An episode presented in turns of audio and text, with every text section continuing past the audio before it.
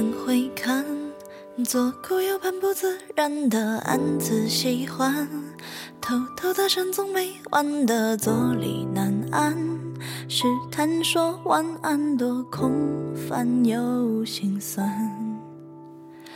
低头呢喃，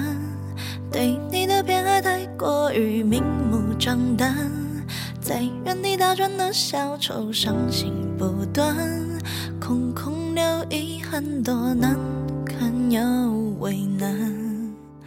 释然慵懒尽欢，时间风干后你我再无关，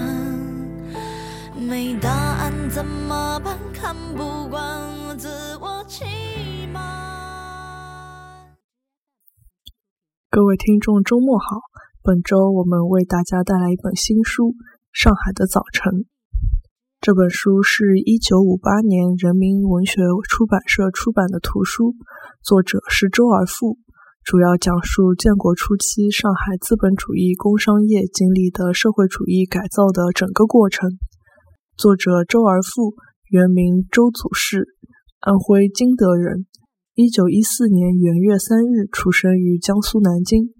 自幼受庭训，入私塾，为文化部原副部长。中国作家协会名誉委员，中国书法家协会顾问，著名作家。二零零四年一月八日二十三时二十分在北京因病逝世，享年九十岁。周而复是中国最早将白求恩事迹介绍出来的，人们从他那里知道了这位国际主义战士和他的国际主义精神。长篇小说《上海的早晨》。先后出版过多种外文译本，被拍摄成电影和电视连续剧，在当时几致家喻户晓。周而复也因此成为无愧于时代的文坛巨擎。《上海的早晨》一共有四部，以改造民族工商业者为题材，塑造了各具个性的资本家形象，规模宏大，构思严谨，在国内外都有较大影响。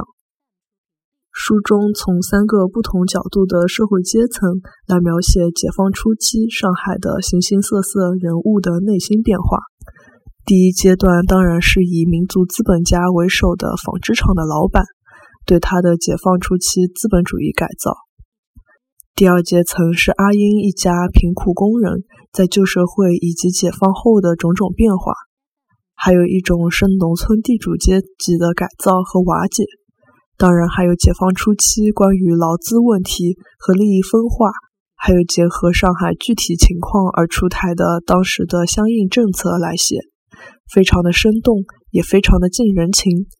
总之，是记录时代历史下不可磨灭的一本好书。纵容着喜欢的、讨厌的、